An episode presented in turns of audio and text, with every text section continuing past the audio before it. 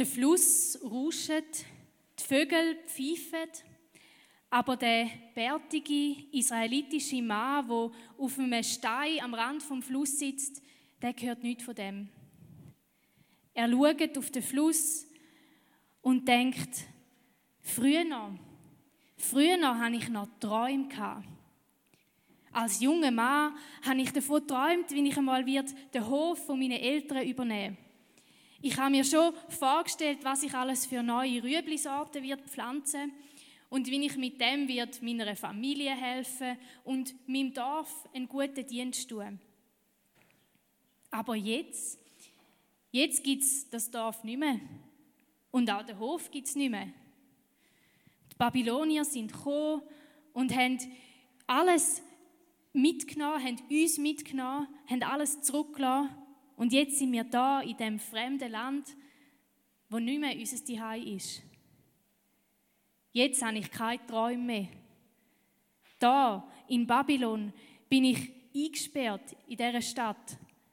Ich muss jetzt für einen Gemüsehändler Kisten schleppen und ich kann nicht mehr meine eigenen Träume verwirklichen.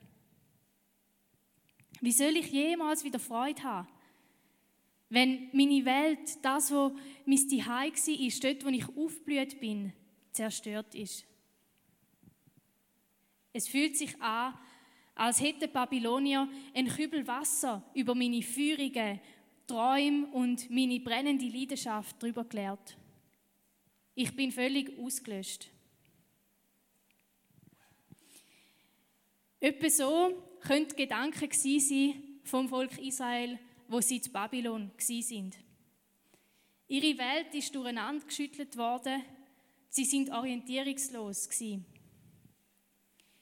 Ich möchte in dieser Predigt mit Ihnen ein bisschen anschauen, wie Gott dem Volk Israel in dieser Trauer begegnet. Aber zuerst möchte ich mit Ihnen ein bisschen nachdenken, wo dass es denn in unserem Leben so Momente könnte geben, wo ähnlich sind wie das, was das Volk Israel erlebt hat. Ganz abgesehen davon, dass es auch in der heutigen Zeit einen Haufen Menschen gibt, die wirklich genau das Gleiche erleben, dass sie aus, physisch aus ihrer Heimat raus gehen müssen, müssen flüchten und alles verlieren, was ihnen lieb war. Das ist etwas, was wahrscheinlich die wenigsten von uns, die jetzt da sind, so erlebt haben. Und gleich gibt es auch bei uns Momente, wo Hoffnungen sterben, wo Träume verplatzen, und wir zurückdenken an etwas, wo mal war und denken, früher noch, dort ist doch das noch gut gewesen. Und jetzt ist alles anders. Das kann sein, weil früher noch eine Beziehung, eine Freundschaft noch da war, wo einem Freude und Kraft gegeben hat, wo jetzt verbrochen ist. Oder wie sich in den Lebensumständen etwas verändert hat. Man ist vielleicht zügelt man hat einen neuen Job, die Kinder ziehen aus oder man hat gerade ein Studium oder die Schule abgeschlossen. Alles Veränderungen, wo man plötzlich denkt, jetzt ist es ganz anders, als ich mir das vorgestellt habe. Ich möchte wieder zurück, so wie es früher noch war. Zurück vielleicht zu meinem alten Job, dort, wo ich die Macken der Mitarbeiter schon kennt habe und mich daran gewöhnt habe. Oder zurück an meinen neuen Wohnort, wo mir alles vertraut war. So das Sehnen nach der Vergangenheit. Das kann ein sein, als würde man so im Kreis laufen und sich immer um das drehen, was früher noch war. Es ist zwar nicht mehr da, aber es nimmt noch die ganze Energie, den ganzen Fokus ein.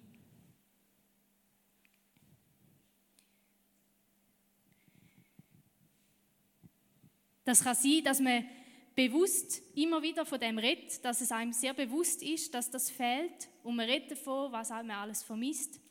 Aber manchmal ist es vielleicht auch ganz unbewusst, dass einfach etwas da ist, wo einem die Freude aus dem Leben raussaugt. Der israelitische Mann am Fluss ist innerlich leer. Er spürt die Verletzung, wo so tief ist, dass alle schönen Gefühle wie in einem Spalt durchsickern. Er spürt die Enttäuschung, wo ihn innerlich so durchschüttelt, dass kein Traum mehr Fuß fassen kann. Zuerst verschwinden die guten Gefühle, bald sind gar keine Gefühle mehr um. Das Herz ist abgestumpft, verstopft. Dort, wo mal Freudenflüsse durchgeflossen sind, ist jetzt ein leeres Flussbett. Dort, wo sonst die Ruhe rausgetröpfelt ist, bleibt es trocken. Sogar dort, wo die Wut rausgesprudelt ist, ist jetzt eine gleichgültige Staumauer. Er ist gefühlsleer. Das Herz ist verstopft. Und in das Leid inne begegnet Gott seinem Volk. Gott schickt einen Prophet. Ein Prophet, das ist jemand, der zum Volk Israel dazugehört hat und einen speziell guten Draht zu Gott hat. Gott hat mit dem Prophet geredet und hat ihm gesagt, was er dem Volk mitteilen soll. Wir finden das im Buch Jesaja, im Kapitel 61, 61 was da der Prophet dem Volk sagt. Denn der Herr hat mich gesalbt, um dem, den Armen eine gute Botschaft zu verkünden. Er hat mich gesandt, um die zu heilen, die ein gebrochenes Herz haben, und zu verkündigen, dass die Gefangenen freigelassen und die Gefesselten befreit werden. Er hat mich gesalbt, um dies bereitzustellen für die, die um Jerusalem trauern, um ihnen einen Kopfschmuck zu geben statt Asche Freudenöl statt Trauergewänder, Lobgesang statt einen trüben Geist. In diesen paar Vers macht der Prophet eigentlich zwei Sachen. Er zeichnet erstens ein Bild von der Zukunft. Er sagt ihnen, so wird Zukunft aussehen. Ihr werdet nicht mehr Gefangene sein, ihr werdet in der Freiheit leben. Ihr werdet keine zerbrochene Herzen mehr haben, sondern ihr werdet geheilt sein. Ihr werdet einen Grund haben, euch wieder zu freuen. Und das Bild, das er da zeichnet von der Zukunft, das holt das Volk Israel aus ihrer Kreisbewegung raus. Sie denken nicht mehr so fest an das, was war und trauern dem nach, sondern sie können plötzlich führen schauen und sehen, dass etwas Neues wird kommen und sich ausrichten auf die Zukunft. Ich stelle mir vor, wie das echt für den Mann am Fluss war, als er das gehört hat. So, als würde er das Knarren von einer Tür hören, die plötzlich aufgeht. Eine Tür, die vorher nicht da war, die verdeckt war von der Dunkelheit. Und jetzt geht sie in Spalt breit auf und das Licht leuchtet durch. Er spürt, dass hinter dieser Tür etwas liegt, wo seinem Leben wieder Kraft geben kann. Und so steht er auf aus dieser Kreisbewegung raus von der Trauer und läuft weiter in die Zukunft. Etwas Zweites, was der Prophet in diesem Vers macht, ist, er tut die Trauer der Menschen wertschätzen. Er redet zu denen, die trauern um Jerusalem. Und er sagt ihnen nicht, ach, tönt doch nicht so blöd das ist jetzt halt vorbei, jetzt müsst ihr euch zurechtfinden mit dieser Situation und weitergehen. Er sagt, ihr habt das Recht zum traurig sein. Es ist traurig, dass das nicht mehr ist.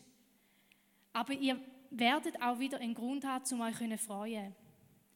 Er verweist auf etwas, was in der Zukunft wird passieren und kann so ihren Blick auf etwas Positives wenden. Ich finde das sehr ein schönes Bild, wo da in diesen Vers gezeichnet wird. Ich habe Ihnen zwei Vers hier einmal aufgeschrieben. Er redet da zu den Trauernden, die um Jerusalem trauern und sagt, er wird, Gott wird ihnen einen Kopfschmuck geben statt Asche, Freudeöl statt Trauergewänder und Lobgesang statt einem trüben Geist. Asche das ist etwas wo zu dieser Zeit die Leute sich auf den Kopf gestreut haben, wenn sie traurig sind, als Zeichen der Trauer. Es ist eigentlich so ein äußerliches Zeichen für etwas, wo innerlich passiert. Sie sagen mit dem, ich fühle mich innerlich trocken, ausgelöscht, verbrennt, tot. Und als Zeichen von dem haben sie Asche auf ihren Kopf gestreut. Und wenn jetzt Gott da sagt, ich werde ihnen einen Kopfschmuck geben statt Asche und Freudeöl, wo man damals wie als Parfüm gebraucht hat, und Lobgesang, dann heißt das nicht, dass einfach oberflächlich etwas, etwas Äußerliches passiert, sondern dass innerlich die Menschen wieder werden verändert werden, dass er ihnen eine tiefe Freude wieder wird geben, die von ihnen kommt.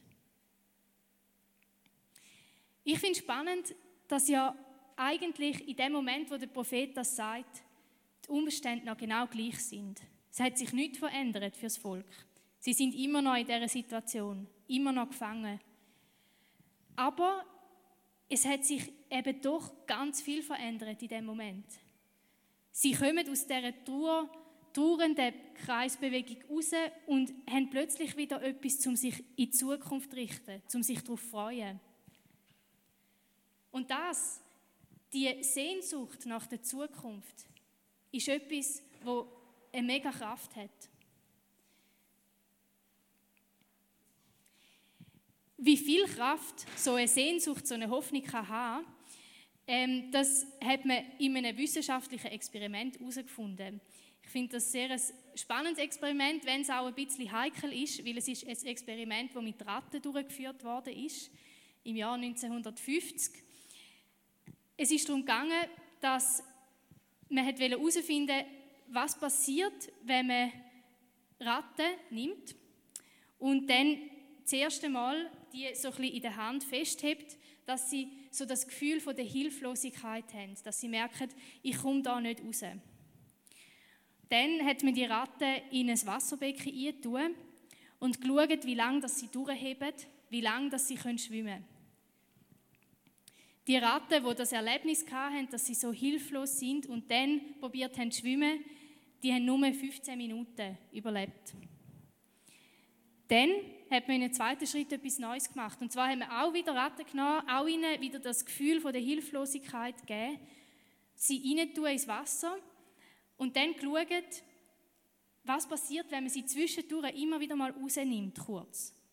Sodass sie das Gefühl haben, vielleicht, vielleicht kann ich gleich überleben. Vielleicht holt mich da jemand raus. Die Ratten, die das erlebt haben, die sind nicht nur 15 Minuten am Schwimmen gewesen, sondern 60 Stunden. Also es ist ein gewaltiger Unterschied gewesen. Die haben über zwei Tage ausgehalten, wie sie die Hoffnung hatten, wie sie gespürt haben, vielleicht kann ich doch überleben. Es ist die Kraft, wo da der Prophet im Volk Israel gibt, die Hoffnung, die Sehnsucht nach einer Zukunft. Wenn man ein bisschen weiterliest, wie es mit dem Volk Israel weitergegangen ist, sieht man, sie sind tatsächlich befreit worden. Sie haben zurück dürfen in ihr Land und dort wieder ihr Zuhause aufbauen. Aber man sieht auch, es ist nicht alles gut gewesen, wo sie wieder angekommen sind. Es hat immer noch Leute gegeben, die unfair behandelt worden sind, auch in ihrem Heimatland, die ausgeschlossen worden sind aus der Gesellschaft. Und auch dort war es so, die, die Geld und Macht hatten, haben die anderen unterdrückt. Also es ist nicht gerade der Himmel auf Erde. Bis eines Tages wieder ein Prophet auftaucht ist. Ein Mann, der durch Dörfer gezogen ist, von Gott erzählt hat und Wunder tun hat. Und da sind die Leute auf den Mann zugekommen und haben ihn gefragt, wer bist du? Wieso machst du das? Und er nimmt das Buch vom Jesaja führen, im Kapitel 61 und liest als Antwort den Leuten vor. Denn der Herr hat mich gesalbt, um den Armen eine gute Botschaft zu verkünden. Er hat mich gesandt, um die zu heilen, die ein gebrochenes Herz haben, und zu verkündigen, dass die Gefangenen freigelassen und die Gefesselten befreit werden. Der Wanderprediger, Sie vermuten es vielleicht, das ist Jesus. Nicht einfach ein Prophet, sondern Gott höchstpersönlich, wo gekommen ist und gesagt hat, ich möchte nicht nur das Volk Israel in ihre Heimat führen. Ich möchte alle Menschen in die Heimat führen, wo sie sich danach sehnen. In die Welt, wo endgültig Gerechtigkeit herrscht, wo Friede da ist zwischen den Menschen und in den Menschen, wo Freude da ist, wo nicht mehr aufhört. Jesus hat mit dem, was er gemacht hat und mit dem, was er gesagt hat, ein Bild gemalt von der Zukunft und zeigt, so könnte es sein. Das ist die Idee, wo Gott hat, in was für einer Welt wir könnten leben wo sich Menschen voller Liebe begegnen und wo keine zerbrochenen Herzen mehr sind.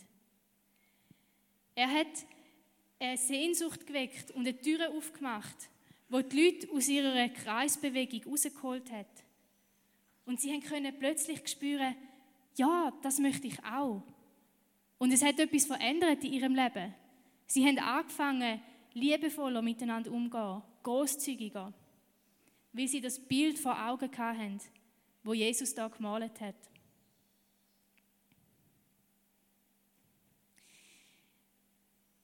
Ich merke immer wieder, wenn ich so über mein Leben nachdenke, dass ich so einen Moment habe wie der Mann am Fluss, wo ich denke, wieso ist jetzt alles anders als vorher?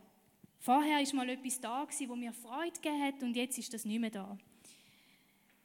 Und manchmal kreise ich um Sachen, die in der Vergangenheit sind. In diesem Moment hilft es mir, wenn so eine Tür aufgeht, wo in die Zukunft weist. Und das ist etwas, was ich nicht selber machen kann. Ich erlebe das häufig, wenn ich mir Zeit nehme zum Betten und zum Hören, ob Gott so eine Tür aufmachen kann, so eine Sehnsucht kann wecken nach etwas Neuem, nach mehr, nach einer Zukunft. Es gibt, ich würde sagen, es gibt zwei gute Arten, wo, was man machen kann, um eben im eigenen Leben so eine Sehnsucht zu wecken. Das eine ist die Geschichte lesen von Jesus, wie er den Menschen begegnet ist. Und da berührt zu werden von dem und merken, doch, das wünsche ich mir auch. Das Zweite ist etwas, wo vor kurzem mir der Bruder Thomas erzählt hat. Das ist ein Bruder aus einer christlichen Kommunität hier in der Schweiz. Und er hat mir erzählt, er nimmt sich immer wieder Zeit zum Spazieren oder Zeit in der Stille oder zum Meditieren, wo er einfach auf Gott loset. Und er hat so eine Regel aufgestellt für sich, dass er sagt, er macht das einmal pro Woche eine Stunde einmal pro Monat einen Tag und einmal pro Jahr eine ganze Woche, wo er sich die Zeit nimmt, um Gott die Möglichkeit zu geben, dass er in seinem Leben wieder eine Sehnsucht weckt. Nach dem Reich von Gott. Um Gott die Möglichkeit zu geben, dass er das Bild malt von der Zukunft, wo man darauf zulaufen kann. Er hat mich gesalbt, um dies bereitzustellen für die, die um Jerusalem trauern, um ihnen einen Kopfschmuck zu geben statt Asche, Freudenöl statt Trauergewänder, Lobgesang statt einen trüben Geist. Amen.